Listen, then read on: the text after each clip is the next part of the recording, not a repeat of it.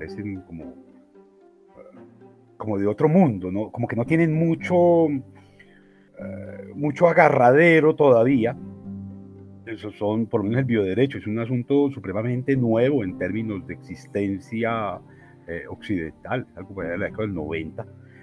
Es decir, no, no, tiene 30 años todavía y tampoco tiene mucho doliente digamos, hay escenarios a nivel mundial en el que eso se ha pensado, se ha analizado y se ha intentado eh, volver norma.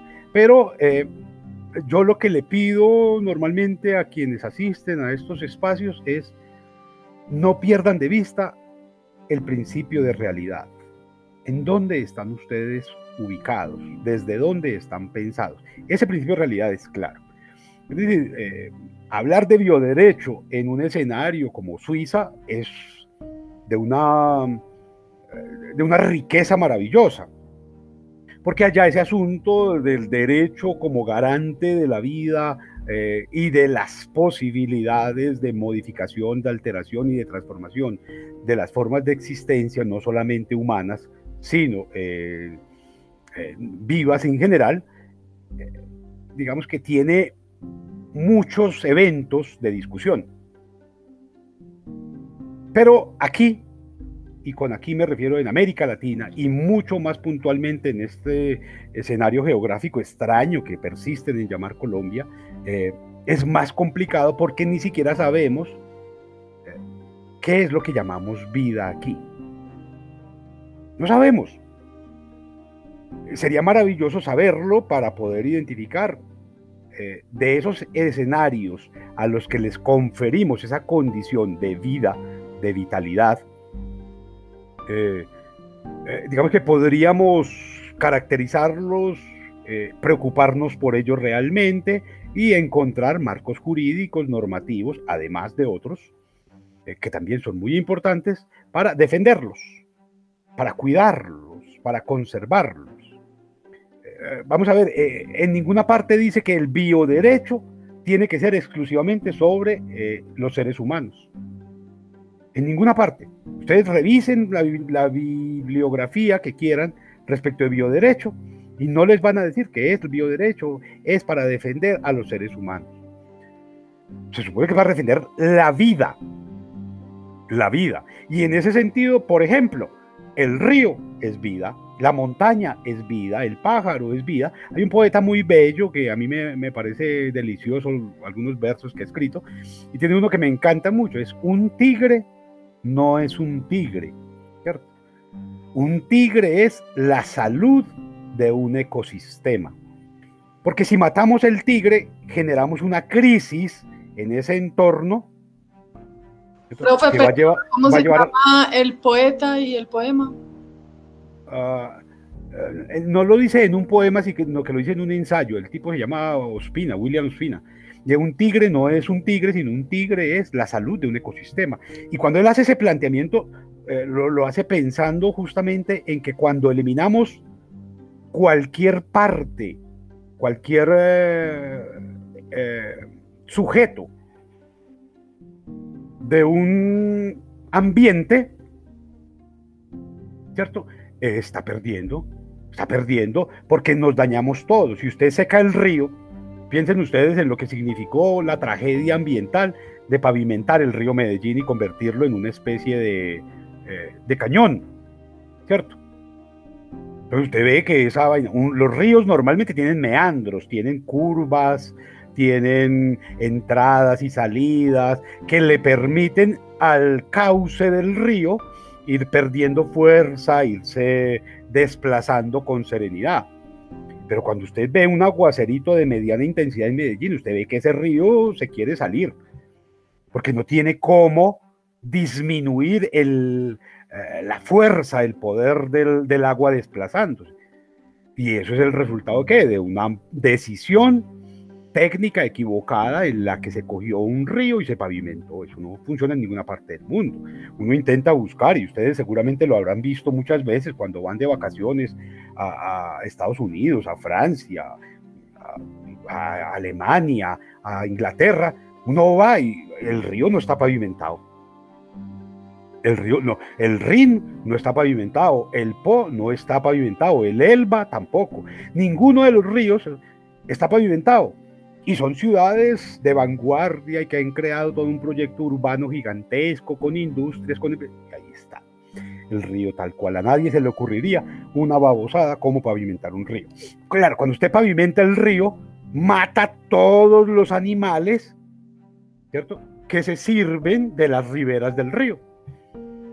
Mata toda la fauna que crece en la ribera del río. Mata la humedad de la que se pueden alimentar los árboles que se supone deben coexistir con los seres humanos en los distintos barrios y distintos sectores. Entonces, eh, eh, ahí hay un asunto que es interesante en relación con el bioderecho.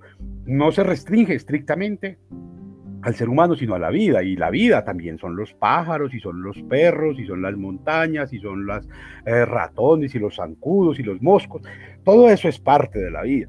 Pero ¿cómo pensar éticamente éticamente esa defensa desde lo jurídico de ese escenario que llamamos vida. Si no, si no logramos ni siquiera respetar la vida propia, si no logramos establecer unas condiciones de existencia suficientemente respetuosas que podamos eh, decir, esto sí es vida.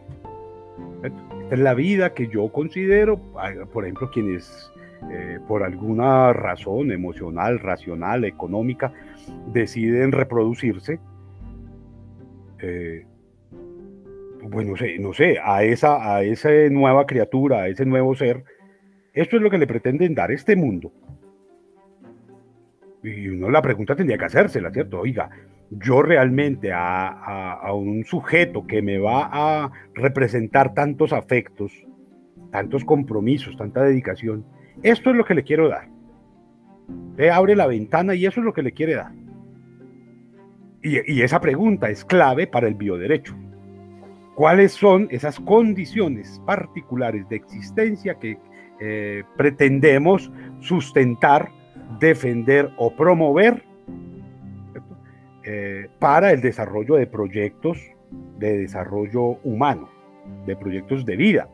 De proyectos de felicidad. Digamos que ahí hay un asunto que es interesante. Ahora, para poder llegar allí a esa reflexión, uno tendría por lo menos que hacerse la pregunta en términos de autonomía, si no de libertad, por lo menos de autonomía, para poder llegar a pensar los marcos normativos colectivos como la constitución política, por ejemplo, o las leyes, eh, los estatutos. Pero lo primero es pensarse como como individuos.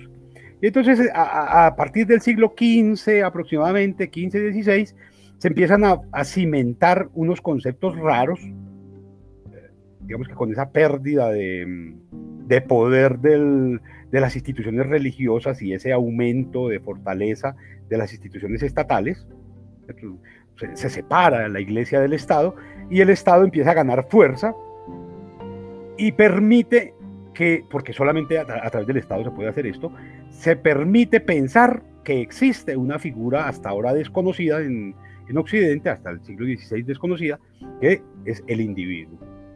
Antes no existía el individuo, no existían individuos en tanto que el ordenamiento social era religioso.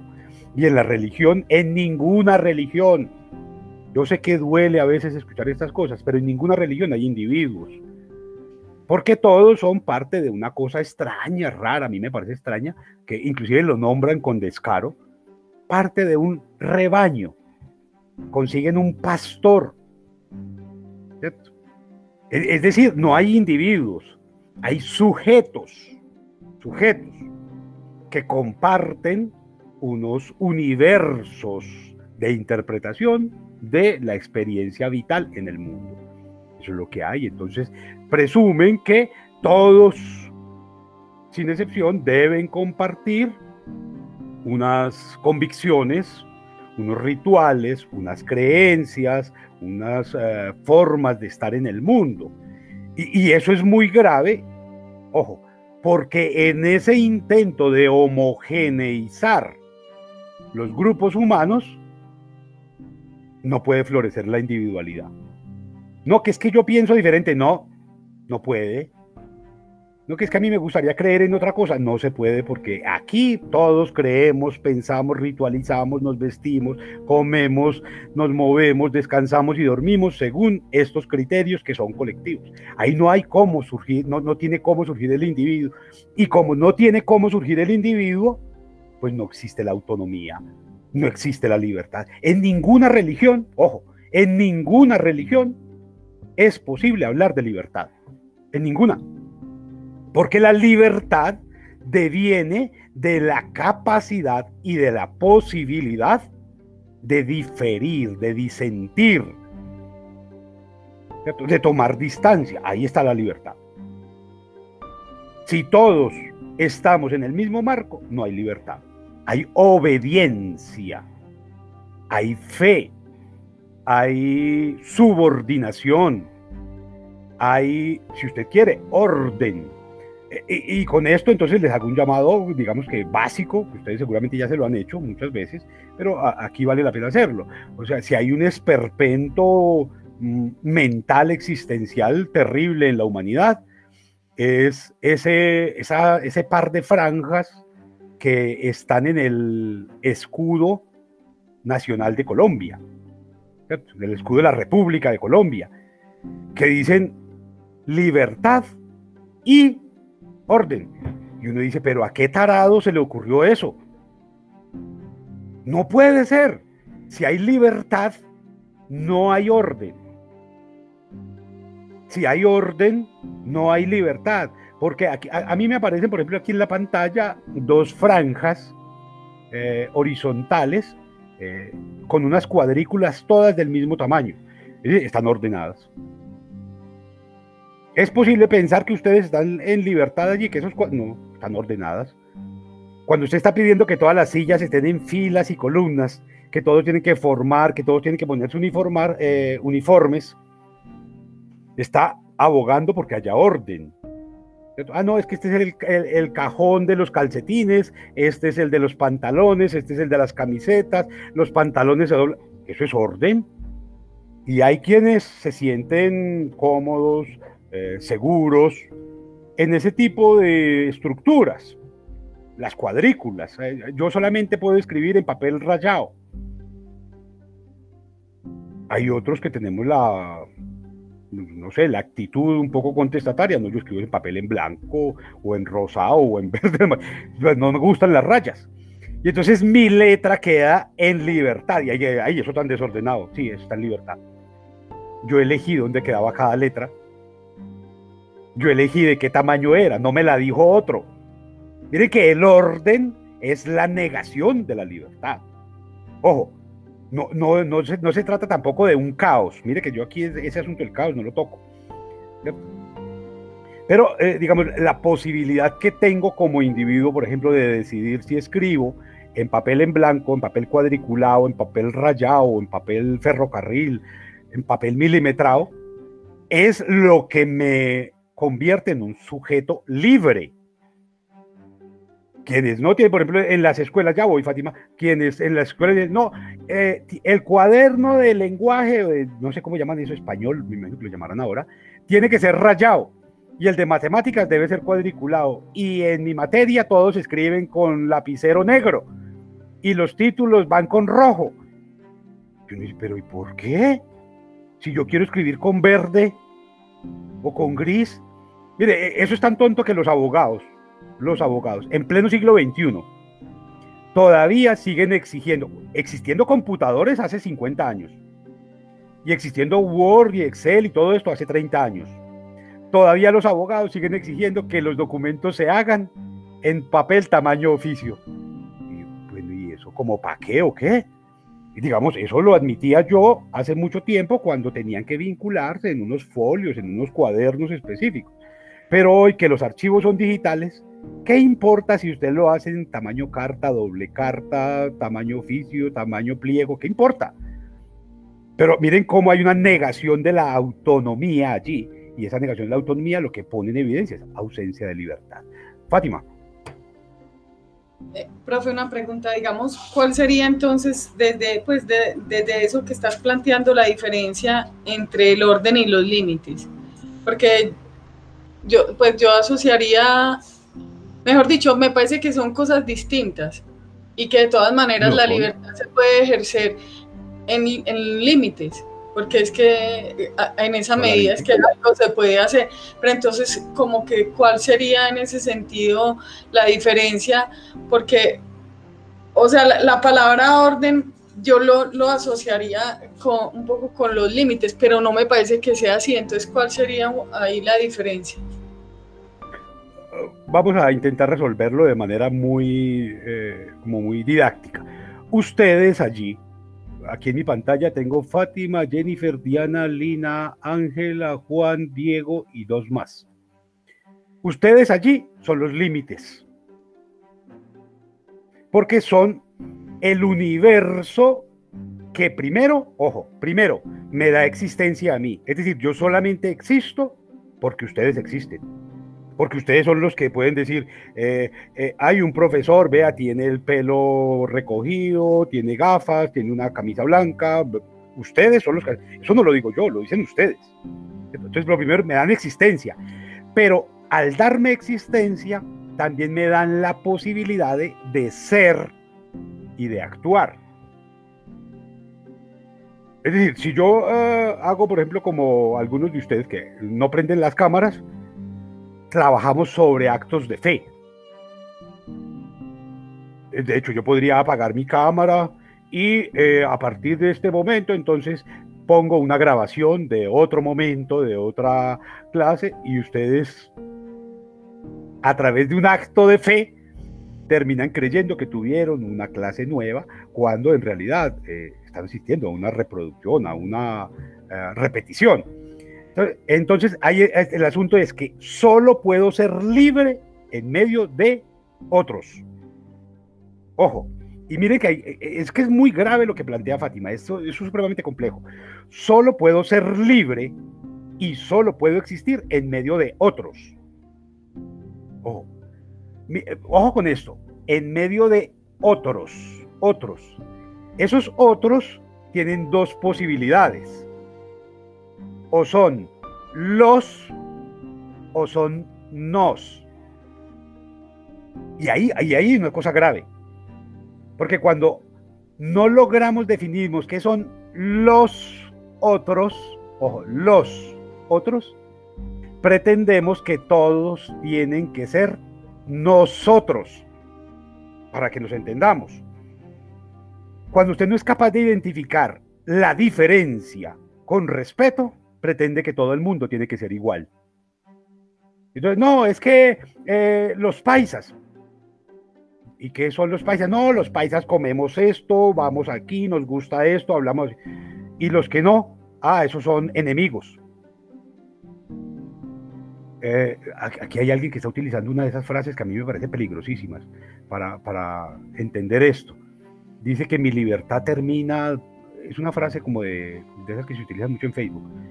Es simple, mi libertad termina donde termina la del otro. No, no, no. Eh, su libertad no termina donde empieza o termina la del otro. Su libertad termina únicamente en donde está su capacidad de entenderse como ser humano. Es decir, su libertad termina en la cantidad de palabras que usted maneja, en la cantidad de idiomas que usted maneja, en la cantidad de pasos que usted se permite dar. Ahí es donde usted termina su libertad, porque usted tiene la posibilidad, y aquí tendríamos que volver, ya voy Juan, tendríamos que volver a lo que señalábamos eh, en otro momento con Kant. Entonces, que ser libre es hacer todo aquello que tengo capacidad y posibilidad de hacer. Entonces, Juan, por ejemplo, tiene la capacidad mental, tiene la capacidad económica, tiene el tiempo, tiene la disposición, tiene la voluntad de estudiar. Entonces Juan estudia. ¿Y por qué estudia Juan? Porque es libre de estudiar. Pero si Juan tiene esas capacidades y no lo hace, ¿qué es Juan? Un esclavo. ¿Esclavo de qué? Algunos dirían de la pereza, del vicio, eh, de la pobreza, de es decir, está dejando de hacer eh, em, práctica operativa su libertad. Usted tiene la libertad de caminar y no lo hace. ¿Qué es? en esclavo. Usted tiene la libertad, por ejemplo, de votar y no vota. ¿Qué es? Un siervo, un esclavo. Está sometido a porque usted no ejerce la, libertad, solo es en tanto se pueda ejercer. ¿Y dónde se ejerce? la voluntad de cada uno. Eh, Juan, te escucho. Eh, profe, pues nada, yo voy a hacer un apunte pues sobre eso que realmente, y es interesante como usted lo plantea, pues uno lo puede poner desde la perspectiva tal vez un tanto simple, inclusive debatiendo un poquito esas posiciones kantianas sobre lo que es libertad, digamos, y las contradicciones que ello supone. Porque, por ejemplo, cuando nosotros expresamos abordando lo del tema que usted inició, por ejemplo, lo del derecho de lo que es, y voy a tomar un ejemplo que ya había escrito ahí, por ejemplo, el derecho a los ríos, con esta famosa tutela, la, la T622 del 2016, pues que se considera, por ejemplo, el río Atrato como un ser viviente. En ese orden de ideas es respetar, pues, en términos generales, lo que es la libertad en razón no de lo que ese ser, entre comillas, pues lo que es el nuevo abordaje jurisprudencial, de nuevo ser que trajo a la vida, pues que vino a la vida del derecho luego de esta famosa tutela es que pues es, entender qué límites se deben de poner en cuanto, por ejemplo, se toman las diferentes posiciones, por ejemplo, que es la teoría antropocéntrica que tomó una de las partes de la, de la tutela, por ejemplo, la teoría de la posición biocéntrica y la ecocéntrica, en términos de que, pues, eh, por ejemplo, por allá con la tutela de la T411, el 92, si mal no me acuerdo, que es una de las grandes tutelas que hay en el Estado por cuanto se demuestra que, pues, básicamente por la contaminación o afectaciones a los seres vivos, pues, es decir, a las personas por problemas respiratorios, en cuanto a la explotación y a los, digamos, malos ambientes eh, por decirlo así, eh, como digo yo, pues respiratorios, pues para ponerlo en un término más, más coloquial y no irme pues como a cosas tan puntuales. No obstante es eso, pues es tratar de dar a entender desde una, desde una frase simple el hecho de que, por ejemplo, el río Atrato, como ahora un ser sujeto de derecho, por ejemplo, en este escenario, la libertad de ese ser pues debe estar condicionada en cuanto se debe condicionar a los otros sujetos, por ejemplo, con el término de que se debe proteger eh, es decir, de que no haya una explotación en ese orden de ideas y que no sea regulada y a su vez, pues como eh, este sujeto de derechos garantiza la supervivencia de otros seres, es decir, ecosistemas y demás, pues se trate como los principios eh, constitucionalmente, pues, digamos, amparados, por si usted lo puede decir de alguna manera. Es decir, cuando se habla sobre los, los derechos bioculturales, que hablan por allá unos sudafricanos, por allá del 2015, pero es importante resaltar eso, pues que, que, por ejemplo los apartes que trae la ONU sobre eso, inclusive contrastándolo con la constitución de nosotros, que es eh, de un orden político, económico y social justo, ¿cierto? Suma, sumado al principio fundamental del Estado, pues que es como establecer esa suerte de Estado social de derecho, ¿cierto? Y eso, digamos que establece unos parámetros de relación persona y naturaleza, es decir, tratar de con, es decir, de conceder una importancia cardinal al medio ambiente sano, es decir, la protección, la conservación. Y desde esta perspectiva, pues es donde uno puede abordar el comentario que dice, pues es decir, simplemente eh, abordarlo de que la libertad, por ejemplo, del río, si uno lo puede decir así, es factible en cuanto se debe condicionar a otras personas que lo exploten y que hayan prácticas, digamos, eh, sostenibles y que sean dirigidas a proteger lo que es la vida del río, por decirlo de alguna manera. Eh, Juan Carlos, eh, eh, Juan Pablo, qué pena. yo creo que en, ese planteamiento hay, hay varios escenarios que, que merecen ser por lo menos conversados. primero, digamos, yo, yo hago un llamado, inclusive desde el comienzo de esta jornada, al principio de realidad es decir, a ubicarnos en un, en un escenario que nos permita, en lugar de la especulación, la reflexión sobre unos marcos eh, de existencia concretos. Eh, eh, claro, todo el planteamiento que usted hace tiene un fundamento que a mí me parece muy bello y muy profundo, que es ese eurocentrismo, es decir, el, el intentar leer el mundo desde unos códigos construidos unos códigos intelectuales, eh, jurídicos, si se quiere, desde Europa, que me parecen gravísimos, eh, porque ellos tienen otras formas de realidad. Eh, vamos a ver, Europa se, se pregunta y se preocupa tremendamente por prácticas ambientalistas serias. Y realmente lo están haciendo, pero solamente allá en su terreno. Es decir, cuando, cuando en Inglaterra se aboga porque se practique aquí el fracking, ¿cierto? Es porque tiene claro que allá en su territorio no se va a usar de ninguna manera, se va a usar en el territorio del otro. Entonces allí hay que, que partir de un asunto claro. Y uno que sí realmente me preocupa mucho de lo que planteas, eh, Juan Pablo, tiene que ver con que cuando los derechos o el derecho, en este caso pensámoslo así en plural, los derechos son para un sujeto en específico, en este caso pongámoslo el río Atrato, ya no son derechos, son privilegios. Es decir, uno no puede establecer derechos para un río o para una montaña o para un pájaro o para una familia o para un ser humano, porque no estaría estableciendo derechos, sino privilegios.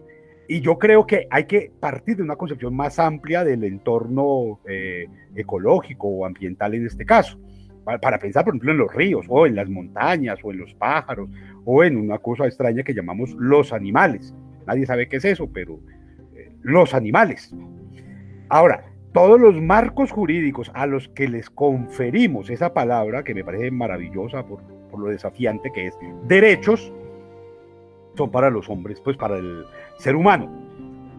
Es decir, el, el, cuando se establece un marco regulatorio de protección al río, o a la montaña, o al páramo, o a un animal específico, lo que se está diciendo es, el ser humano tiene la obligación de comportarse de manera respetuosa, de manera responsable con ese río. Porque los derechos por naturaleza son un asunto de seres humanos. Eh, se le confiere una, un estatus especial al río, a unos animales, al páramo, al medio ambiente, a, la cultura, por ejemplo. Hay un asunto maravilloso en la Constitución Política del 91 que son los DESC, esos derechos económicos, sociales y culturales. Eh, que están vinculando es la obligación que tengo yo como, como sujeto cultural, como persona, como individuo y como ciudadano en todos esos escenarios, de respetar el medio ambiente.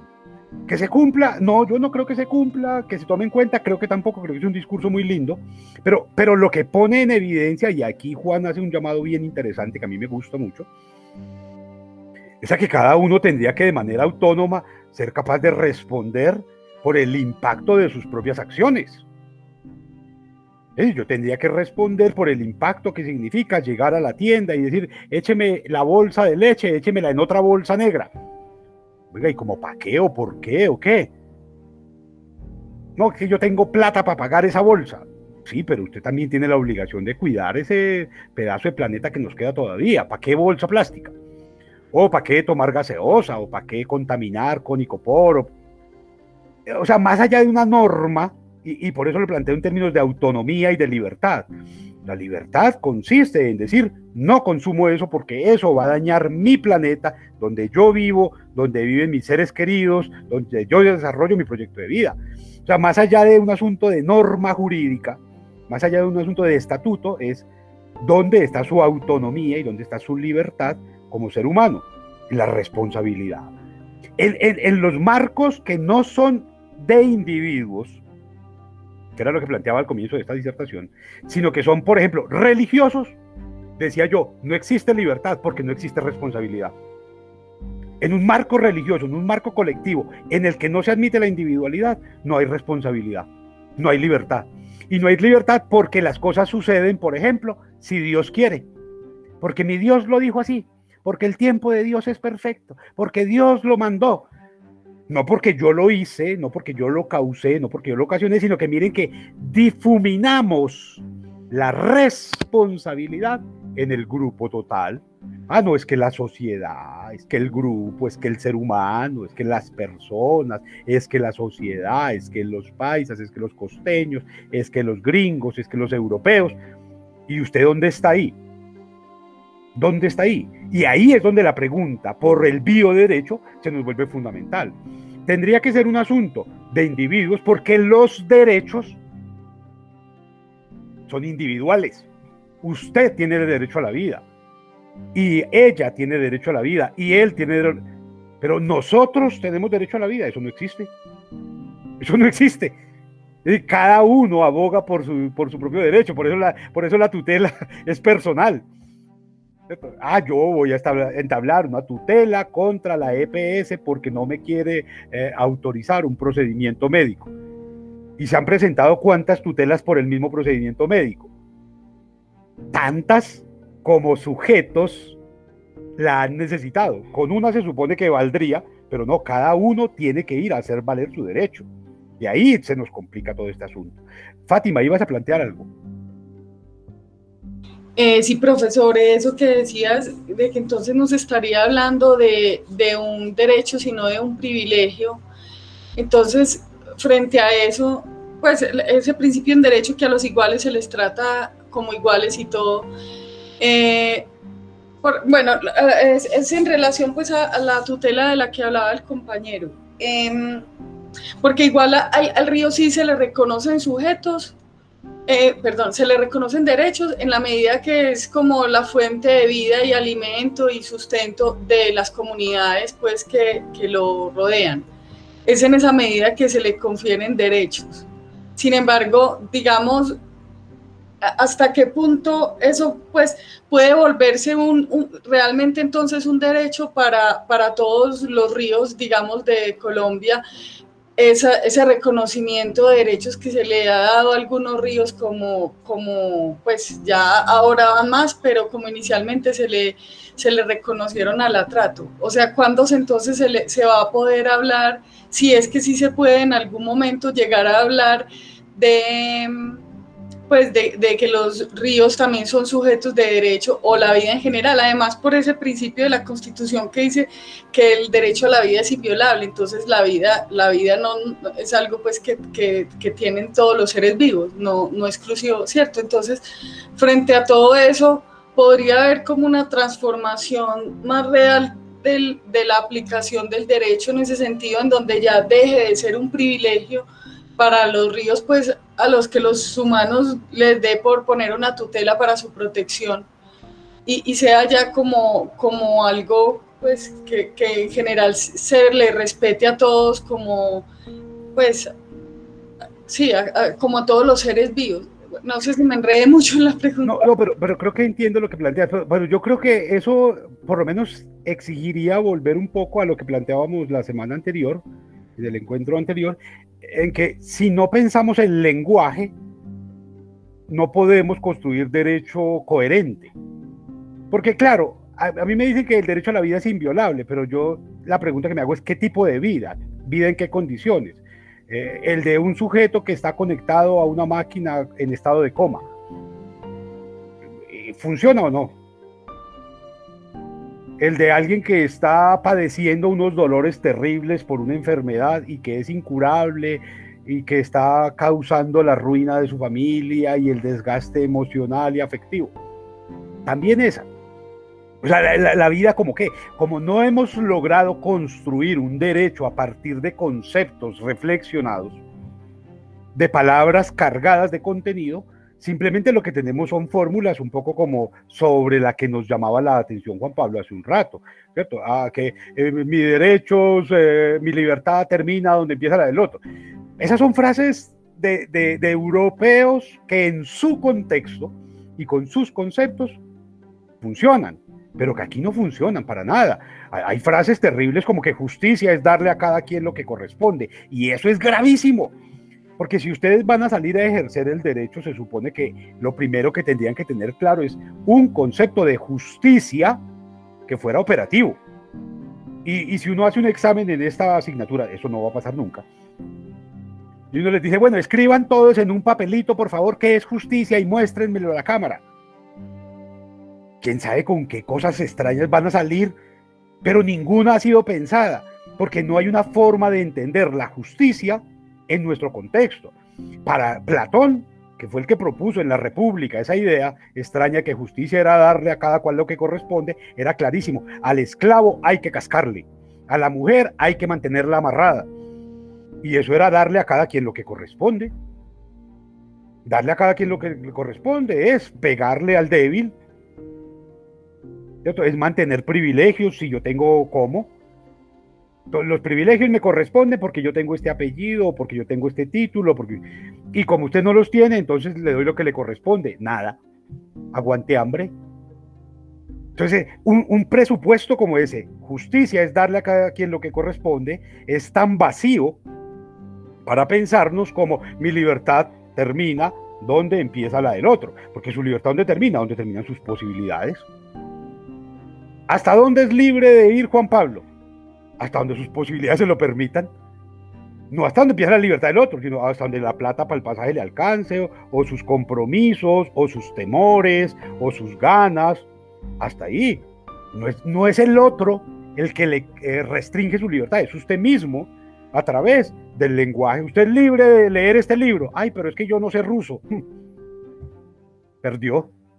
Porque su libertad está dada es por el conocimiento, por la habilidad, por el saber, por la destreza, no por el otro. Porque en ese sentido, quienes, por ejemplo, viven en una finca inmensa, no tendrían límites porque y son libres, no, no son libres. ¿Por qué? Porque la libertad me la da es el otro. Es el otro el que le dice a Lina, escúchame si te puede resultar ofensivo lo que digo, Lina, ¿sabe qué? Usted es mujer. Es el otro. No es Lina la que dice, ay, yo soy mujer. No, no, no, no. Es el otro el que le dice a Lina que es muy, vea, yo puedo decir aquí, vea, yo soy Superman. Y el otro me va a decir, usted es pendejo. Usted no es Superman, usted tal vez llega a profesor cuando mucho. Miren que es el otro el que me da sentido de existencia, el que me define. ¿Quién define que yo soy esclavo?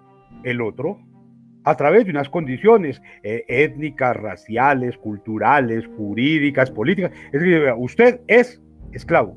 Vamos a ver, eh, Juan Pablo, que, tiene tantas inquietudes y, preguntas tan puntuales, se va para Europa. Digamos que va a pasar allá un tiempo una semana, un mes, un año, yo no sé, se va para allá Juan Pablo. Y Juan Pablo llega y dice allá, hombre, mi libertad termina donde empieza la del otro. ¿Sabe qué le van a decir en España? Que va, hombre, si usted es un sudaca. No, que yo soy abogado, no me importa, usted es un sudaca. Usted nació en Sudamérica. Es un pobre latino. Yo soy europeo. Es más, usted aquí hace lo mismo. Usted ve un boliviano y ve un norteamericano y el norteamericano como que ese es importante. Usted los ve en el metro y ya todo el mundo le cede el puesto, todo el mundo les toma fotos, le pide autógrafo. Y ven al boliviano y todo el mundo dice, ese es el que huele maluco. Porque es el otro el que condiciona la libertad de otros. No es que me haya traumatizado la frase, no. Lo que pasa es que abre una posibilidad tremenda para entender este asunto de las autonomías y de la libertad que nos convoca hoy para pensar el bioderecho. Pero es Es, como le digo, pues simplemente es una perspectiva desde un punto simple en cuanto a como usted lo dice, es simplemente la responsabilidad que se debe tener. Claro. Por ejemplo, el simil que yo hablo, pues en términos generales, con esta nueva tendencia de los bioderechos y, pues, y esos derechos bio, bioculturales, que es como el término genérico que uno puede plantear pues, eso no viene de ahorita, o sea, es decir, no es porque, por ejemplo, los europeos lo hayan inventado, porque tal vez uno diga, ah, es que Noruega es uno de los países que mejor recicla, Holanda es el país, ah, no, por ejemplo, Suecia o Holanda, el país de las bicicletas y demás. No, no solamente va más allá de eso, sino que simplemente es como el resultado de la construcción, pues que uno puede decir histórica, ¿cierto? Y la evolución de esa suerte de, derechos colectivos de tercera generación. No, pues, o sea, uno lo trata de ver como desde una perspectiva más amplia, porque en ese orden de ideas eh, digamos, no, no sería correcto limitar los bioderechos, pues, eh, digamos, esa suerte de bioderechos o esos derechos bioculturales a una sola categoría de derechos, porque, digamos, pues se requiere una visión holista y no como tan, tan, tan centrada en el término de que, de que pues no podemos justificar que una persona, porque eso me, me trae un símil muy, muy curioso porque es como cuando piensan que un hombre nació con lobos, entonces no es hombre, es un lobo o es una persona, así me voy a entender, vuelve a abrir esa, esa puerta a un punto de vista pues que me parece un tanto retórico, pues como cuando se pregunta a la gente, bueno, entonces en un bosque cayó un árbol y no hay nadie que nos escuche, ¿hubo ruido? No, ¿cierto?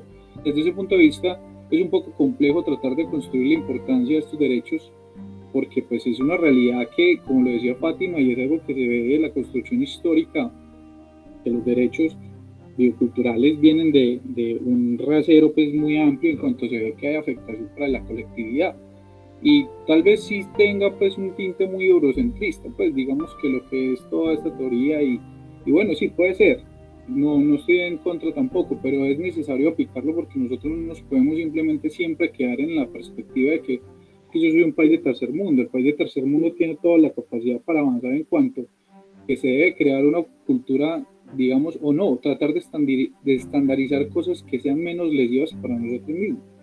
Es decir, me parece que es una herramienta, una herramienta al servicio, por ejemplo, de los seres, pues de los mismos seres, ¿cierto? Entonces, por ejemplo, como eso lo habla la teoría, si mal no me acuerdo, creo que la antropocéntrica, ¿cierto? Que lo que se pretende es pues, evitar la vulneración y evitar el riesgo para la misma vida del ser, pues creo yo, no sé. Pero Juan Pablo, usted cae en una en una trampa que a mí me parece peligrosísima.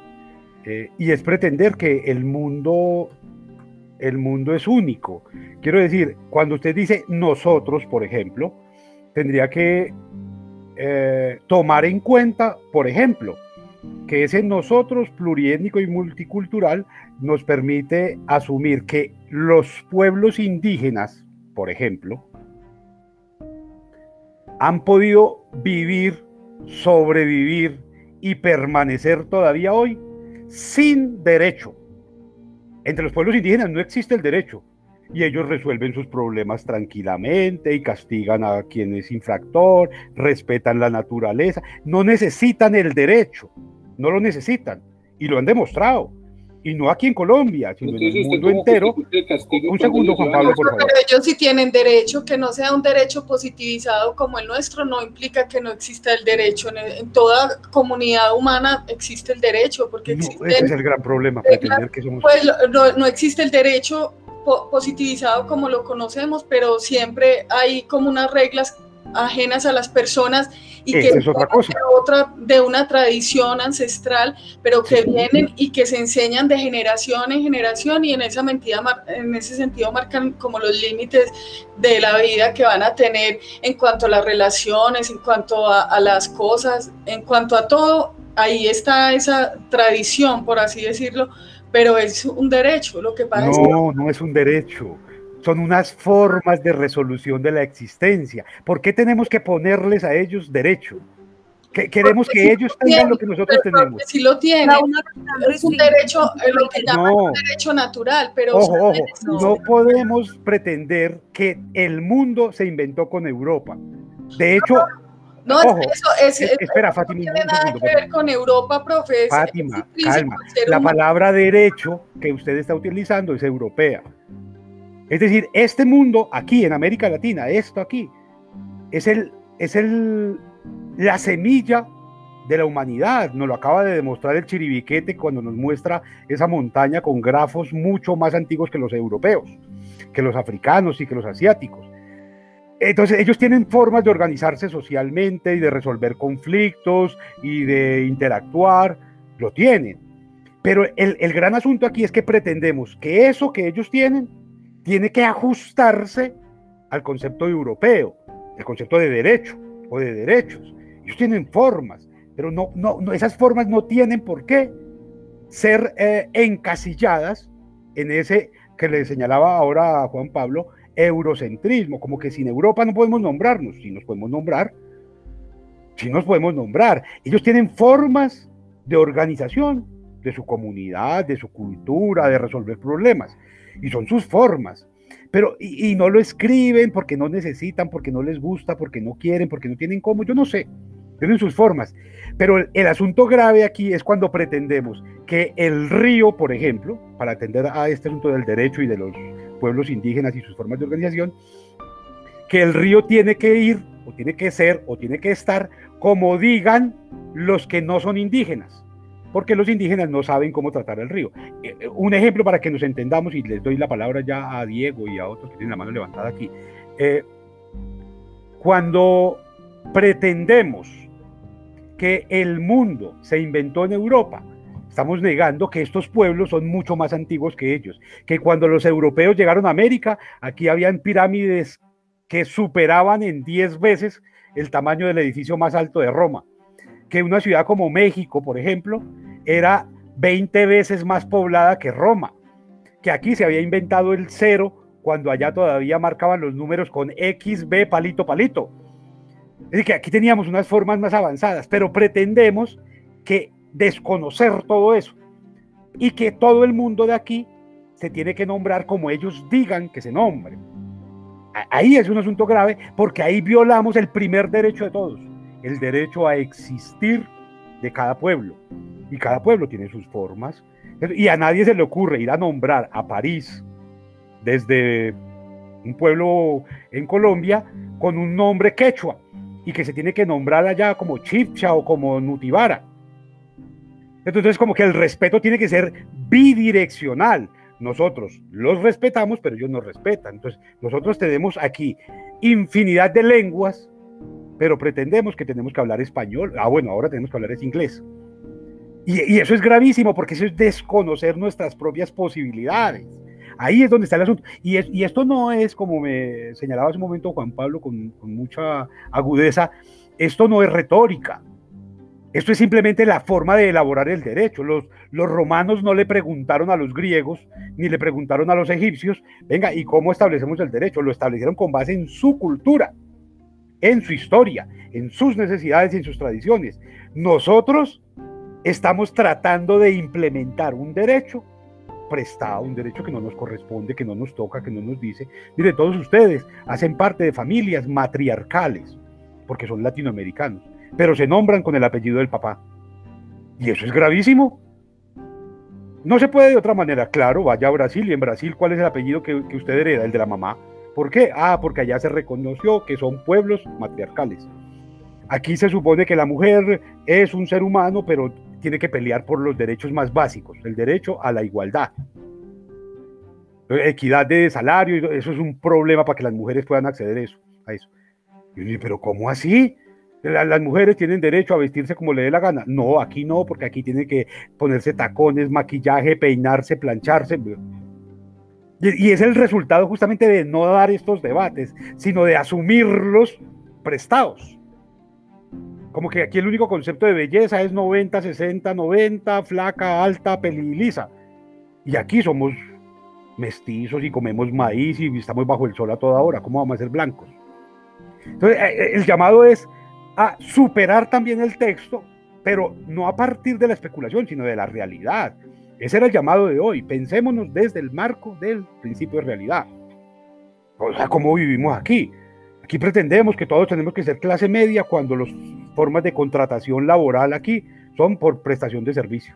Venga, vaya a ver a Europa a ver si allá es la cosa. Y allá siguen defendiendo los derechos laborales mientras aquí defendemos todavía un modelo feudalista. ¿Cómo construir un derecho que sea comparable con el europeo cuando aquí hay por lo menos mil veces más especies de plantas y de animales que en Europa? cómo construir un derecho de tierras cuando Europa cabe perfectamente dos veces en Brasil. Cuando Francia es la mitad de Colombia. ¿Cómo pretendemos guiarnos por ellos cuando ellos no tienen sino tres vertientes de población eh, para formar la nación francesa y nosotros tenemos todavía hoy, en septiembre de 2021, más de 90 pueblos indígenas diferentes, con diferente lengua inclusive, vivos desafiantes y productores de cosas. Entonces, cuando nos quedamos con lo europeo solamente, con el texto, con el documento, estamos perdiendo la posibilidad de reconocernos. Y usted no puede reconocer el derecho a la vida, bioderecho, sino a partir del autorreconocimiento. Porque si no, pasa lo que pasaba en el siglo XIX. Solamente tienen derecho a vivir y a existir los europeos, los norteamericanos. A los demás se les puede acabar y acabaron con los pueblos indígenas en muchas partes. Y le dieron juguete a los esclavos y anularon a las mujeres, eliminaron a los gays. ¿Y por qué? Porque solamente tienen derecho estos que están en el libro. Y ahí es donde está lo grave, que si no nos reconocemos, nos perdemos en eso. Esos sí son retóricas. Eso sí es una retórica, pretender que el, derecho que se está estableciendo ambiental en el, desde la Convención de Río de Janeiro, por ejemplo, y allá que van a saber de la cantidad de cosas que estamos perdiendo aquí cada día, simplemente porque estamos todavía tragando diésel en los buses. ahí se nos pierde el bioderecho. Por, por eso mi preocupación aquí ha sido todo el tiempo, ojo, vida real. Porque para libros yo les pongo, ustedes vean, lean artículos y hablamos del artículo. Pero ¿y para qué voy a hablar del artículo si, el, si la vida real aquí me está presentando unos escenarios que son supremamente complejos también? Diego, bien pueda. gracias. Bueno, escuchaba eh, con mucha atención el debate. No se le está escuchando, Diego, qué pena. Ahí me escucha bien, profe, me escucha. Ahora sí, ahora sí ya. Eh, sobre qué, qué, qué, tiene derecho, qué no tiene derecho, dónde nacen los derechos. Eh, recordé un, un texto de, de, Eduardo Galeano que puede de pronto simplificar un poquitico lo que suscitó pues el debate. Eh, si me permite, lo es demasiado cortico. Bien pueda. Que para mí, para mí habla sobre lo que dice quién dicta el derecho. El derecho lo dicta según la necesidad, la ubicación y, y dónde estamos, y según el, lo que dicta el poderoso. El texto se llama La naturaleza es muda, Eduardo Galeano, dice, la realidad pinta naturalezas muertas, las catástrofes se llaman naturales, como si la naturaleza fuera el verdugo y no la víctima, mientras el clima se vuelve loco, de remate y nosotros también. Hoy es el Día del Medio Ambiente, un buen día para celebrar la nueva constitución del Ecuador, que en el 2008, por primera vez en la historia del mundo, reconoció a la naturaleza como sujeto de derecho. Suena raro, suena raro esto, de que la naturaleza tenga derechos, como si fuera persona. En cambio, suena de lo más normal que las grandes empresas de los Estados Unidos tengan derechos humanos, y los tienen por decisión de la Corte Suprema de Justicia del 86. En pocas palabras, si la naturaleza fuera banco, ya la habrían salvado. Me pareció muy, muy pertinente el texto porque, porque es verdad, o sea, ¿quién tiene derecho? Dependiendo mi interés. Si me interesa a mí que, que el día de mañana yo pueda denominar que los páramos en, en Colombia no, no, son sujetos de derecho, por más de que uno puede decir que ellos dan vida y allí se produce parte del agua, porque sencillamente detrás de no reconocerlos, debajo de donde están los páramos, voy a decir una barrabasada porque no conozco mucho sobre, sobre, sobre el tema de, del oro, por ejemplo, y yo me doy cuenta que es que debajo de los páramos hay un yacimiento de oro, entonces yo digo, no, venga, tumbemos los páramos porque es que, quitémosles, todo, re, quitémosles todos los, los, derechos que puedan tener o no los reconozcamos como tal porque alguien que hacer oro. Entonces, e, ese texto me pareció muy adecuado, muy pertinente porque él, él, hace esa comparativa entre Sudamérica, eh, Ecuador, la, la, constitución del Ecuador, y luego habla de Estados Unidos, Norteamérica. Acá se burlan, en Latinoamérica se burlan de que la constitución diga que la naturaleza es sujeto de derechos, pero nos parece lo más normal, como dice el mismo Galeano, que en Estados Unidos los bancos no, y esto haya sido dictado por la Corte Suprema. Quise traerlo a colación porque trae como esa, esa, esa, esa como, como esa disyuntiva de la que estábamos como, como tratando de, de, enfocarnos un poco. Claro, Diego, y, y, es muy, muy, muy enriquecedor eh, no solamente el texto, sino la lectura que haces, eh, y, me pone en sintonía con eso que planteaba Fátima. Eh, y, y, entonces los invito a que revisen un poco sus notas, supongo que en sociología jurídica trabajaron sobre ese asunto, algo que se llama el pluralismo jurídico, ¿cierto? Y es como cada pueblo tiene la potestad de establecer unos marcos normativos de comportamiento y es cada uno de esos marcos tendría que ser respetado perfectamente. ¿Cuáles son las fuentes del derecho? Pues solamente Europa. Aquí las condiciones han un derecho también. Claro que sí, pero pretender seguir guiándonos por, una, por un exabrupto terrible como Kelsen. Ah, yo no sé si a ustedes, yo creo que a ustedes ya no les tocó, pero hubo por mucho tiempo en las facultades de derecho una especie de, como de veneración tremenda por un tipo como Kelsen. Y yo, pero ¿cómo se les ocurre educar a los latinoamericanos en derecho a partir de una aberración espantosa como Kelsen? Kelsen funcionó perfectamente allá a mediados del siglo XX en otro contexto, en el de unas guerras mundiales, en el de un eurocentrismo total. Pero ¿cómo pretendemos traer eso aquí? ¿Cómo, ¿Cómo, pretendemos traer a una nación que se reclama constitucionalmente pluriétnica y multicultural y que reconoce la autonomía de los pueblos? ¿Cómo pretendemos traer una teoría pura del derecho? ¿Y entonces qué pasa con la plurietnia y con la multiculturalidad? ¿Y estos pueblos raizales y negros y, y los pueblos indígenas qué entonces? Si nos quedamos con la teoría pura del derecho, estamos fregados. Y si vamos a apelar entonces a ese tal Kelsen, él establece una pirámide extraña que la constitución es la norma de normas. Y uno va a mirar qué pasa hoy y por encima de la constitución están los bancos. Es decir, la constitución era norma de normas en el siglo XX. Si a usted le están enseñando eso hoy en el pleno siglo XXI, lo están robando. Porque hoy por encima de la constitución están los tratados internacionales.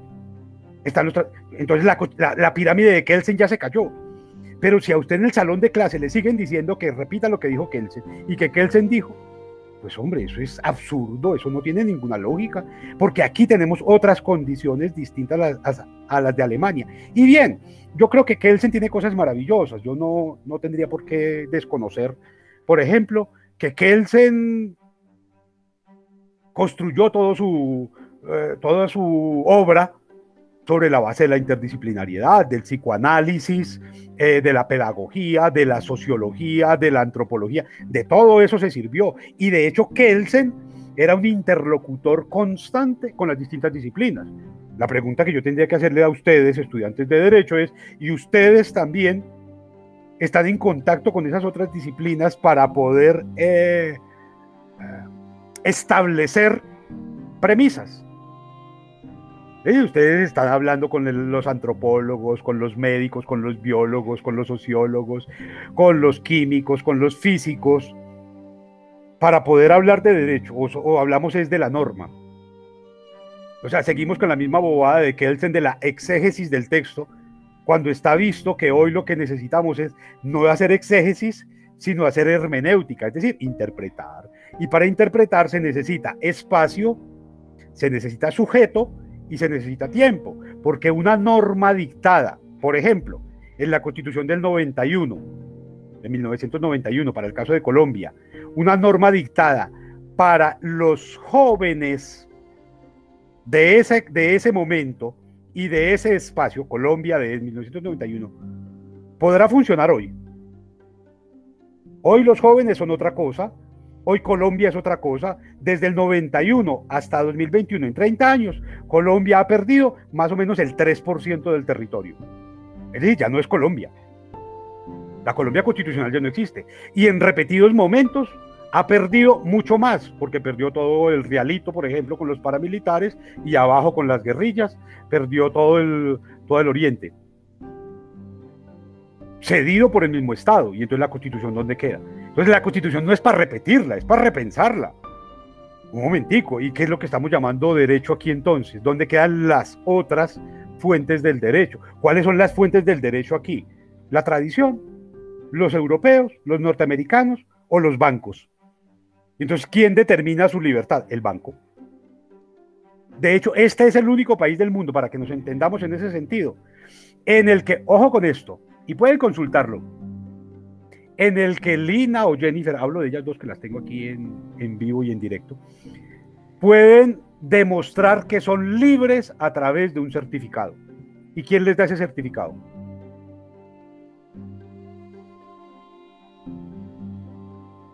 Catastro. Catastro le da un certificado de libertad. Libertad de extradición.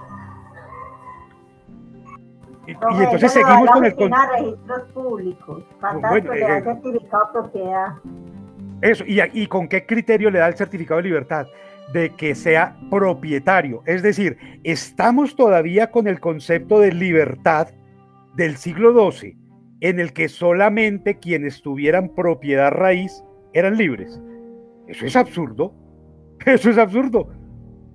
Pero aquí creemos, si alguno de ustedes, pensemos que Juan Pablo eh, en el ejercicio de su libertad, quiere montar una empresa, una oficina, va a un banco y en el banco le preguntan de una vez, lo primero que le preguntan en el banco no es cómo estás, ni quieres tinto, sino le preguntan, ¿usted es libre?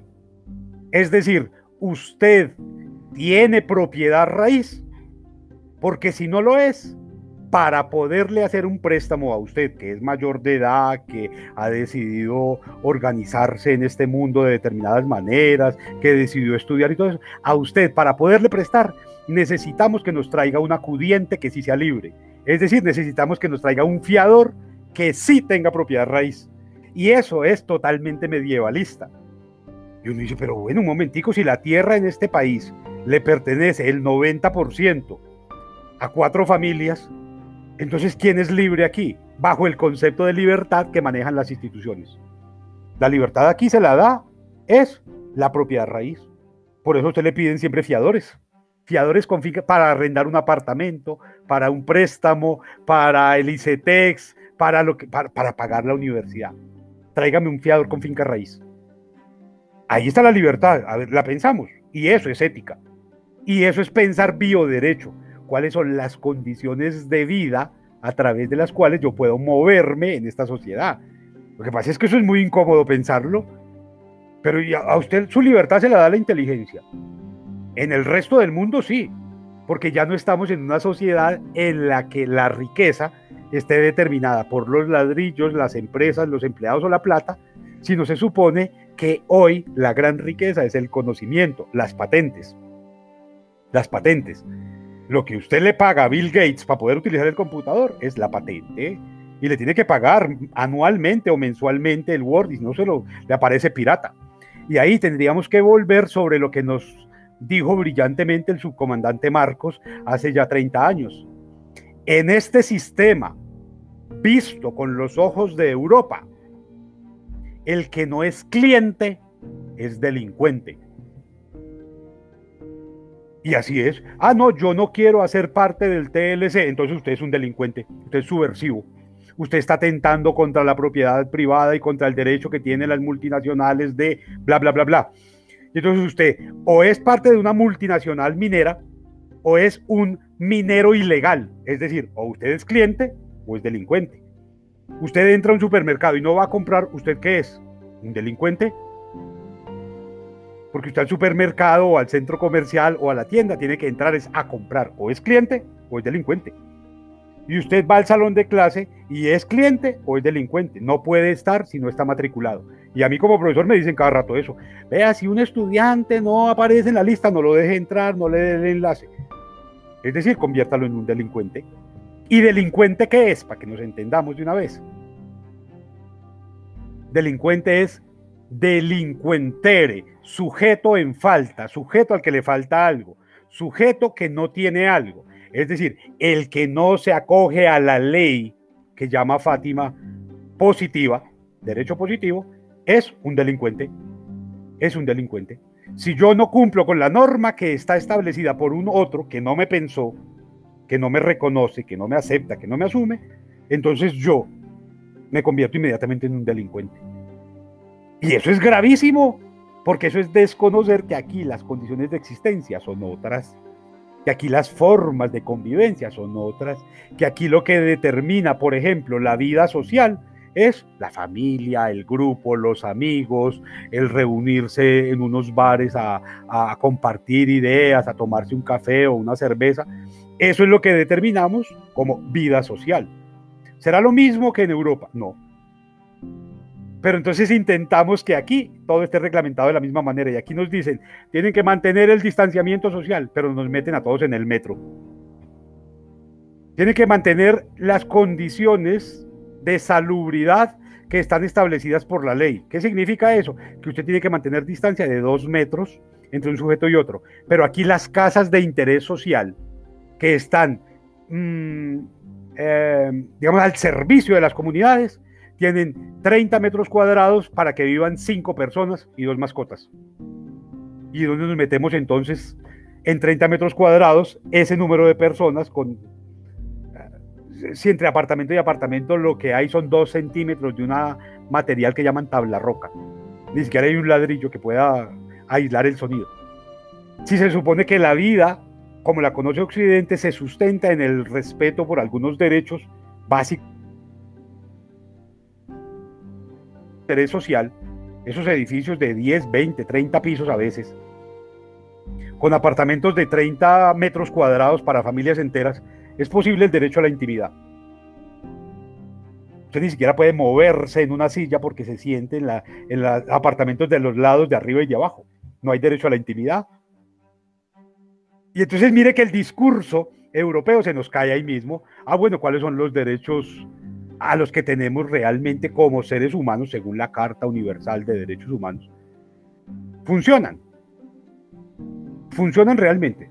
Entonces, ese bioderecho, como les planteaba la semana pasada, es pensar qué es lo que estamos llamando vida. Y hoy le estoy diciendo, ojo, porque lo que habría que entender es qué somos nosotros y qué son los otros.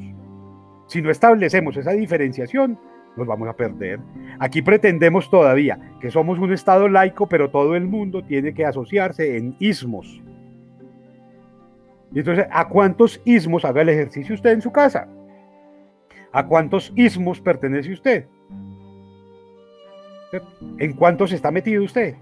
Y entonces hay regionalismo, hay clasismo, hay sexismo, hay machismo, hay feminismo, hay, bueno, hay, incluye los partidos políticos, todos utilizan ismos. Y si hay ismos, según Durkheim, estaríamos inmersos en una sociedad arcaica, una sociedad previa a la Edad Media, porque las sociedades contemporáneas, a diferencia de las arcaicas, reivindican el individualismo. Al individuo es decir, su capacidad de tomar decisiones propias y no por el grupo. Pero a usted una, una aberración espantosa como la constitución política del 91 le dice, la familia es el núcleo fundamental de la sociedad. ¿Qué? ¿Y eso en dónde funciona así? Porque el núcleo fundamental de cualquier sociedad moderna es el individuo. Es decir, cada uno de ustedes va solito a votar. No va en familia, no va en grupo. Cada uno de ustedes paga impuestos por sí mismo y no por su familia. Cada uno de ustedes responde por sus actos solo y no por la familia.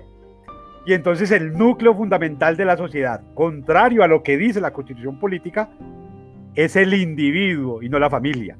Pero esa constitución política, además de que les dice que es la familia, les dice cómo está constituida la familia. Y cuando usted lee, ah, está constituida con un, por un hombre y una mujer eh, con fines de reproducción. Después le tienen que hacer tres remiendos para tratar de limpiarla. Porque hay otros tipos de familia también. Entonces, cuando una constitución no se piensa en contexto, terminamos legitimando, por ejemplo, que invocando la protección de Dios. Y más adelante diciendo que hay libertad de culto. Y antecitos diciendo que hay libertad de conciencia. Pero el preámbulo me dice que invocando la protección de Dios, ojo, de Dios, no de los dioses, no de la divinidad, no de la diosa, sino de Dios. ¿Y de cuál Dios está hablando? De una entidad concreta, abstracta. ¿De cuál? Cuando me está diciendo eso, me está diciendo monoteísmo, me está diciendo cristianismo, judeocristianismo. No tendría por qué, tendría que haber dicho invocando la protección de la ciencia, o de la tecnología, si es que queremos como se reclaman algunos tecnócratas, o invocando la sabiduría, la serenidad, la armonía social, invocando un espíritu de hermandad entre los pueblos, no invocando la protección de Dios. Y ahí todo el discurso constitucional ya se cayó. Ya se cayó, ya no sirve. Porque desde el principio está cometiendo exabrutos. Y usted se pregunta, pero ¿cómo es posible que una constitución política, la única del universo, ni siquiera del mundo, del universo, pueda ser remendada 60 veces en 30 años? Pues porque no nos, no nos piensa y entonces tenemos que adaptarla al capricho y al criterio del títere que esté en el poder según el capricho de una persona. Se supone que la constitución es la suma de voluntades de los asociados en un Estado, de los intereses, de las expectativas. Y vale, la constitución del 91 fue eso. Se reunieron allá los gremios, la iglesia, los estudiantes, los subversivos, los exguerrilleros, los terroristas, los paramilitares, eh, los narcotraficantes, todos ellos se reunieron para hacer la constitución del 91 y cada uno puso allí lo que consideraba que podría aportar a resolver problemas. Y eso me parece maravilloso. Pero y si la constitución del 91 es la suma de esas voluntades, de esas diferencias, ¿por qué viene un tipo a título personal y propio a cambiarla? Cada presidente la ha cambiado como le ha dado la gana. No hay ningún presidente que no la haya cambiado. Ninguno. El último en el 2019 le hizo cinco reformas para poder beneficiar a cuatro familias. Reformas constitucionales. ¿Qué más inconstitucional que reformar la constitución? ¿A quién reunió para pedirle permiso para cambiarla? ¿Volvió a hablar con los gremios, con los sectores? No. Reunió a cuatro gatos que tenía comprados, que lo habían nombrado, y con esos organizó todo un plan para cambiarla. Cinco veces en el 19, 60 veces en los, últimos 30 años. Y entonces no es necesario hacer estos debates en la vida real. Yo les podría decir aquí que les dice cada uno de los teóricos sobre la constitución. Y ustedes salen repitiendo que una constitución es un texto. En la vida real, que es una constitución aquí? ¿Cuántas reformas constitucionales tiene la, constitución de Norteamérica? Ninguna. Ni una sola. Ni una sola. Y es la constitución más vieja que hay en Occidente. Pues después de la del Reino Unido. Profe, una preguntita, ¿cuál es la diferencia entre reforma y enmienda? Eh, la enmienda es algo que se le anexa para poder responder a nuevas situaciones, los computadores, nuevos derechos, nuevas posibilidades, se le anexa. Ah. La reforma es que usted le cambie. Por ejemplo, la constitución política del 91 decía que la educación era, un, era una responsabilidad del Estado que el Estado tenía la responsabilidad de educar a los ciudadanos, como se supone que todas las democracias. Y se le, reforma cuando no dice la educación, sino el derecho a la educación. Porque una cosa es la vida, ojo, la vida es inviolable, miren lo que dice ahí tan bonito, la vida es inviolable. Y otra cosa totalmente distinta cuando dice el derecho a la vida es inviolable porque para que el derecho a la vida sea inviolable se necesita que usted tenga las condiciones necesarias de sujeto de derecho. Lo que quiere decir que usted está excluyendo una cantidad de cosas. Igual va a suceder con la vida, con la educación, con el trabajo, con la vivienda. Se reformó todo eso para que no fuera responsabilidad del Estado, que, lo son en un Estado social de derecho, sino para entregárselo en concesión a los privados. Por eso antes la salud, que era responsabilidad del Estado, la pasamos a través de la Constitución, en una reforma constitucional, a los privados. Y aparecieron las EPS. Se cambió la Constitución para beneficiar a cuatro gatos dueños de las, de las EPS, no para beneficiar al colectivo del pueblo colombiano, bueno, en realidad no el pueblo colombiano, de quienes integran, así lo dice la Constitución, integran a Colombia, y eso quiere decir una cosa maravillosa, que un turista, por ejemplo, no integra a Colombia. Lea los primeros 10 eh, artículos de la Constitución, que integran a Colombia. Quiere decir que un soldado norteamericano que venga a una base militar no tiene por qué cumplir la Constitución. Y por eso no la cumplen. Violan a las niñas, trafican droga, torturan, asesinan, porque para ellos no funciona la constitución. ¿Qué pasa? Que una reforma permitió eso. En una constitución seria, por ejemplo, una constitución europea, cualquiera que esté, cualquiera de las constituciones de los Andes, todo aquel que llegue a ese territorio tiene que cumplir la constitución. Si usted va a Estados Unidos, a usted le toca cumplir la constitución. Pero un norteamericano que venga aquí, no, porque la constitución no es para él, él no integra a Colombia, él está de paso. Y eso es gravísimo. Por eso la constitución norteamericana lo que tiene son enmiendas. Es decir, se le han tenido que anexar nuevos derechos. ¿Por qué? Porque los negros ahora son libres, perdón, las comunidades afro, son libres. Tienen, ¿cómo dice?, posibilidad de interactuar sin restricciones. una enmienda les dará esa posibilidad. Una enmienda dirá, por ejemplo, que usted no tiene por qué inculpa, autoincriminarse. Pues una enmienda. Pero la constitución no se cambia. ¿Cuáles son los, los principios constitucionales de Norteamérica? No se cambian, nunca han cambiado. ¿Cuáles son? El derecho a buscar la felicidad como usted le dé la gana. El reconocimiento de la diversidad y el respeto por la propiedad privada. Nunca ha cambiado eso. Desde 1763 hasta hoy no ha cambiado nunca. Han pasado las guerras, las tragedias, las hambrunas y nunca ha cambiado eso. ¿Cuáles son los principios de la constitución colombiana? Dependen de cada gobierno, porque cada gobierno los cambia.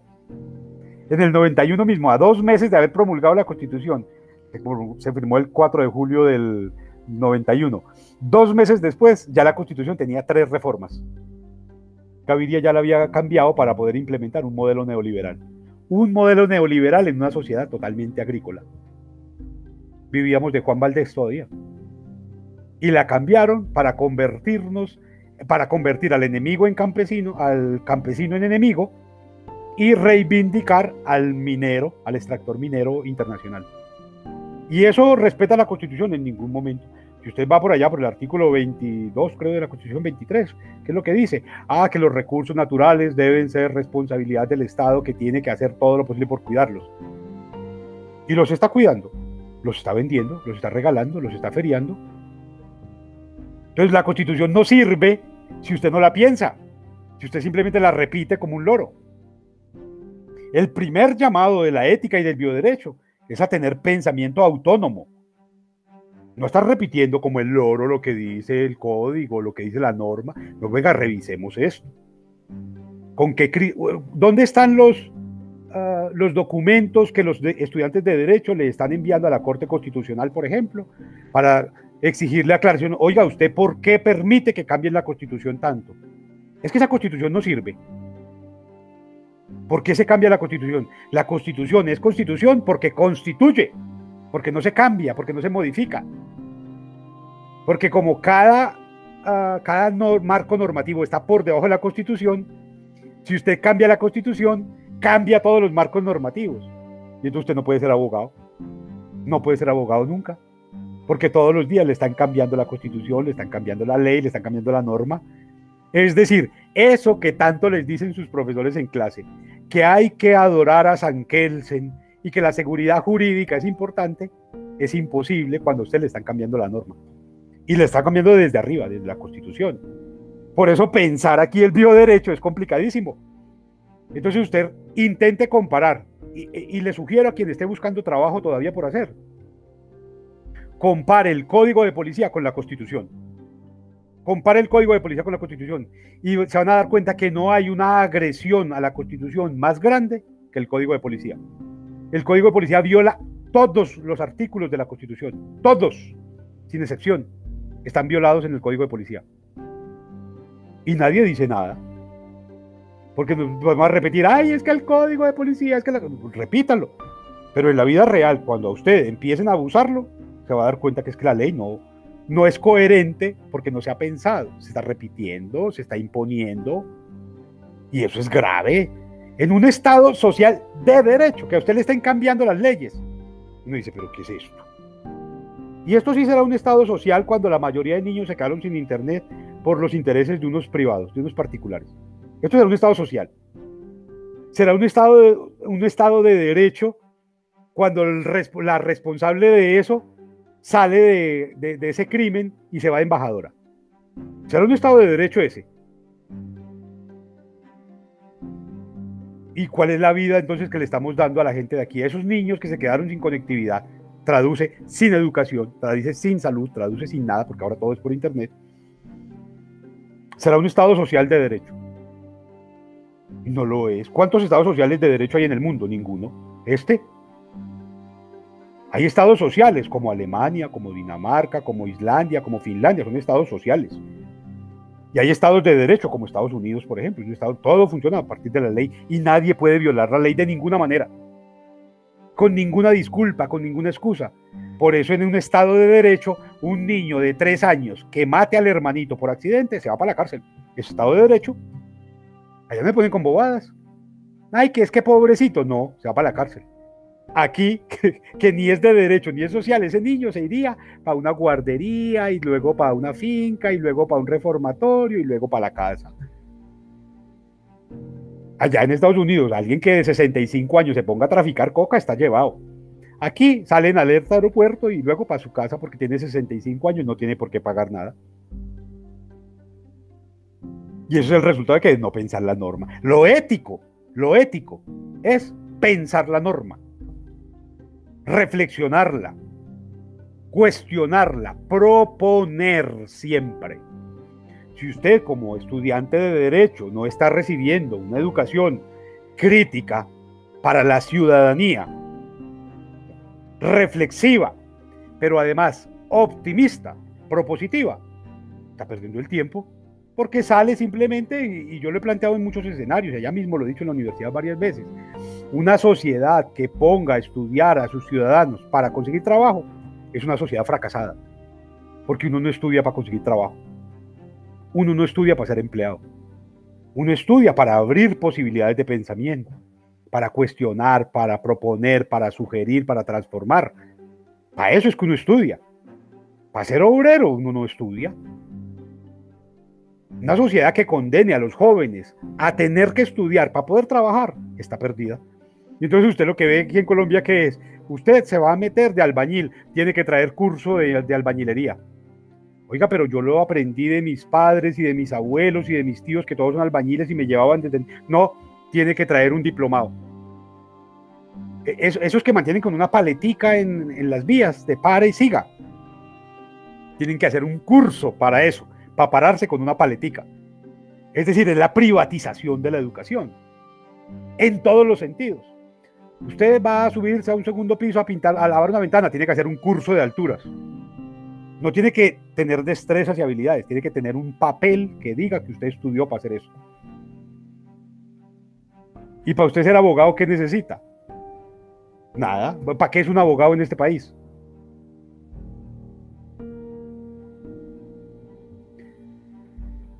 ¿Quién me preguntó eso? Alguien me pregunta que si yo estoy de acuerdo con la pena de muerte. ¿Qué dice? A ver, yo veo bien. Entonces yo, yo. Eh, con la pena de muerte como sanción. Me llama la atención cómo conocer eh, su posición respecto a, a la pena de muerte. Voy a volver sobre algo que ya les dije. Si usted no piensa las palabras, termina divagando. Yo creo firmemente que existe la muerte política, que existe la muerte social, que existe la muerte económica, que existe la muerte afectiva, que cuando yo, pues nunca, creo que nunca lo he hecho, pero cuando yo bloqueo a alguien en mi teléfono, lo estoy matando simbólicamente. Entonces su pregunta para mí es bien interesante porque me permite entender que a un criminal que se roba 70 mil millones de pesos que es para la educación de los niños, hay que matarlo políticamente. Es decir, no tendría por qué nunca ni jamás volver a ocupar un cargo público. Y eso es muerte política.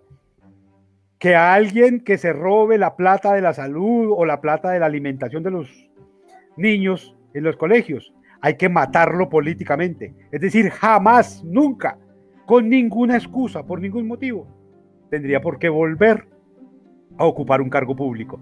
Porque ya demostró qué tan bajo puede caer. Entonces yo sí creo en la muerte política y creo en la muerte afectiva. Creo que alguien que me dañe en mis afectos no tiene por qué volver a entrar en mi vida. Pero no creo que nadie tenga por qué determinar la existencia biológica de otro en relación con un acto. Vamos a ver, para responderle a Sandra con la mayor claridad del mundo. Profe, no, es, que yo, o sea, yo pienso exactamente lo que usted acaba de manifestar yo considero que la muerte pues eh, tiene muchos puntos de vista y el mío es desde ese mismo que usted manifestó, cortar, como cortar la situación, más no quitar la asistencia al ser humano, pues postrándolo o sometiéndolo a un aislamiento total. Pues, ah, estoy Vamos de acuerdo con usted, por eso me, me, dio como la curiosidad de preguntarle. Hagan el ejercicio de... que han hecho tanto, tanto este proyecto en Colombia pues que a mí de alguna manera me parece que somos un país que no ni siquiera tenemos una condición para asumir semejante decisión. ¿Cuál? Eh, sobre la, la, vida de alguien, sobre la pena de muerte, profe, en algunos delitos. Pues, por ejemplo, el delito de ser estudiante, o de ser líder social, o de ser mujer y vestirse con minifalda. Eso causa en este país pena de muerte. Muchas cosas, sí, profe. Eso causa pena de muerte. Yo pues siempre he pensado que somos un país que no está como eh, todavía con la posición eh, ni mental, ni social, ni económica para, para tomar este tipo de decisiones tan drásticas, porque siempre el que va a tomar la pena de muerte en contexto eh, jurídico o en el tema penal va a ser una persona a la cual no le conocemos el, el sentido de lo que está sucediendo. Pero como dice usted... un delincuente político nunca va a tener una pena de, una pena de muerte ni siquiera en el área en el área jurídica, sigue siendo el mismo la, la, misma gran persona, si no es una gran persona le acomodamos la norma para que quede limpio o lo salvamos de alguna manera políticamente para que siga como con sus mismas actuaciones. Pasa de un lugar al otro. Pero ¿quién define que, quién otorga la pena de digamos la pena capital que llaman algunos? El policía no le gustó este señor y va y lo mata y queda libre. El, juez, el juez no puede, pero el policía sí, el paramilitar también. El soldado también va y bombardea a 13 adolescentes que están en una casa almorzando. 13 niños de 9, 8 o 7 años. Va y los bombardea. El ministro sale después orgulloso a decir que eran máquinas de guerra y que por eso tenía derecho a matarlas. El ladrón que sale a atracar le aplica la pena de muerte a aquel que no tiene plata para satisfacer su interés delincuencial. Es decir, la pena de muerte está ahí. El asunto es que como no la discutimos, seguimos creyendo que es un asunto que tiene que ver con los códigos. Ahí está en la vida real. A usted lo están matando cuando no le dan trabajo, cuando no le dan oportunidades de desarrollar su proyecto de vida, cuando a usted no le dan carreteras para sacar a los enfermos desde una vereda hasta la cabecera municipal. Lo están condenando a muerte, a pena de muerte. Cuando usted no le pavimentan las vías, no le dan servicio de internet por lo menos, lo están matando académicamente. Cuando usted para pedir una cita médica tiene que tener plan de datos, pero si compra plan de datos no puede almorzar, lo están matando, pero es que nos da miedo pensarlo. O sea, parece que es el imperio de las palabras, de los eufemismos. Ay, no, no, no, solamente un juez puede aplicar la pena de muerte. Hagan este ejercicio, por favor. ¿Usted preferiría la suerte de un mendigo que vive en la calle con las dos piernas quebradas además y con un dolor de muela? ¿O prefiere la suerte que corrió el Chapo Guzmán en el sistema carcelario norteamericano? ¿Cuál prefiere usted? Porque el Chapo Guzmán no tiene derecho a ver la luz natural jamás. Tiene prohibido que cualquier ser humano le hable. No tiene derecho a saber qué hora es nunca. No tiene derecho a visitas no tiene derecho a nada. ¿Qué prefiere usted? Eso no es matar al otro. lo, que, lo que hizo los Estados Unidos con los presos en Abu Ghraib, en, en Guantánamo. Lo que hicieron los policías con los estudiantes aquí que se manifestaron. Y entonces si no pensamos que es pena de muerte, seguimos defendiendo una cantidad de palabras que no sabemos qué es. ¿Quién podría y con qué criterios determinar que a alguien se puede asfixiar, ahorcar o aplicarle una inyección letal? ¿Con qué criterios? ¿Para salvar de qué a quién? ¿Quién podría? Yo sí sé y creo en la efectividad de la muerte política, de la muerte social. Ah, no, este tipo es un delincuente reincidente que no tiene las condiciones para eh, convivir en grupo, por lo tanto hay que aislarlo de la sociedad. Pero hay que aislarlo en unas condiciones que en lugar de agredirlo a él, que puede ser un enfermo, un criminal, un maloso, lo que sea, me engrandezca como ser humano. Pero cuando yo me pongo a torturar al otro para ah, castigarlo por un delito, yo estoy siendo peor que el delincuente. Yo no tengo por qué torturar a nadie. Ningún juez tendría por qué condenar a nadie a una tortura. Y una tortura es no poder hablar, no poder mirar, no poder ver, no poder respirar, no poder salir. Eso es una tortura. Entonces yo, yo, creo que ahí el asunto del bioderecho sí se nos vuelve fundamental. Por eso mi pregunta ha sido desde el comienzo, ¿qué es lo que estamos llamando vida? ¿Ese sujeto que está en una cama conectado a respiradores artificiales, está vivo o no?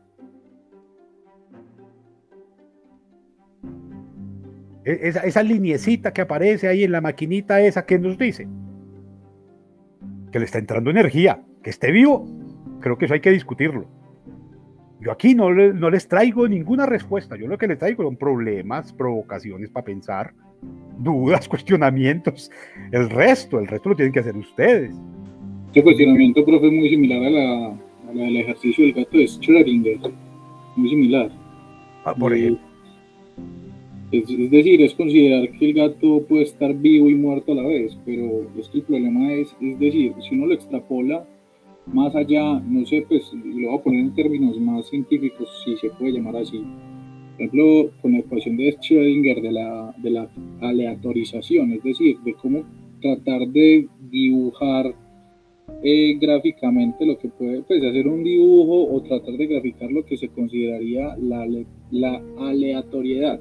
Es muy complejo llegar a considerarlo porque puede ser algo retórico. Si uno, por ejemplo, lo mira desde el punto de vista cuántico, si así se puede decir es complejo, pues realmente es como, es decir, suerte una, es una suerte de efecto como cuando uno mira el experimento de la doble rendija que se disparan electrones hacia una pared y eso solamente se ve, y eso es, un hecho científico que se mostró en los 76, que si hay cambio de la proyección, es decir, la, cambio los resultados del experimento dependiendo de cada observador.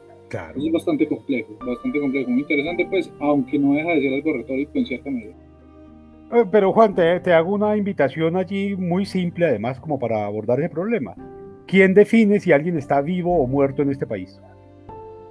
Un médico.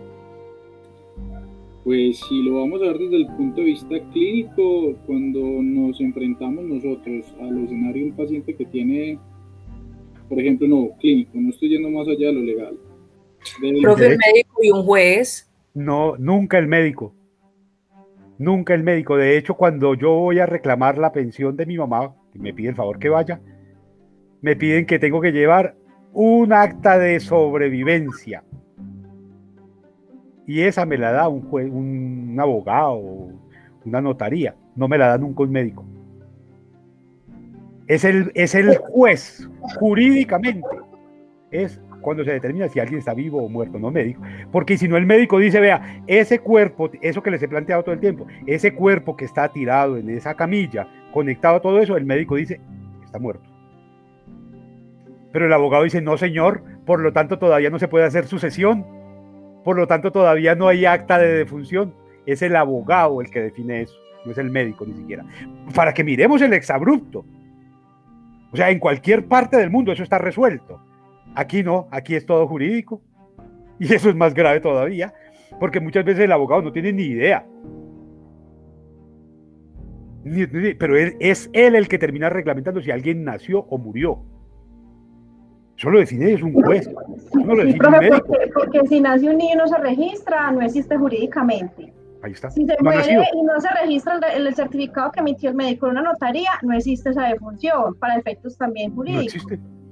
Y no existe ni para cobrar ni para heredar, ni, para nada. No existe, no está vivo.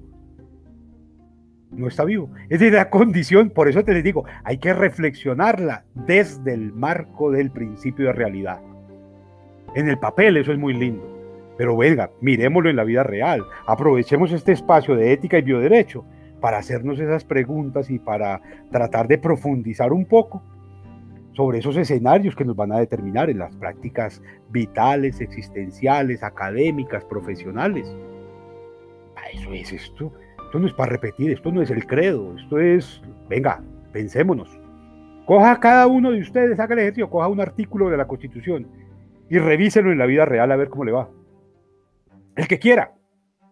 Un artículo de la Constitución y revíselo en la vida real a ver cómo le va y se va a dar cuenta que la constitución o cualquier código o cualquier marco normativo, cualquier estatuto aquí, es simplemente una sumatoria de palabras que nadie sabe qué significa. Bien, ¿alguna otra pregunta, duda, comentario, inquietud, invitación a, a desarrollar cosas? Tenía pensado desarrollar con ustedes, hoy se nos fue por otros lados afortunadamente, me gusta que haya pasado así, eh, ese asunto de lo que son nosotros y lo que son los otros, de manera un poco más, puntual. dedicaremos una parte de la próxima jornada a eso, a ver qué, es, qué son nosotros y qué son los otros en términos de construcción y posibilitadores de éticas y de bioderecho. Eh, y continuamos con este derrotero que nos hemos, hemos ido trazando y que ustedes tienen en el plan de curso.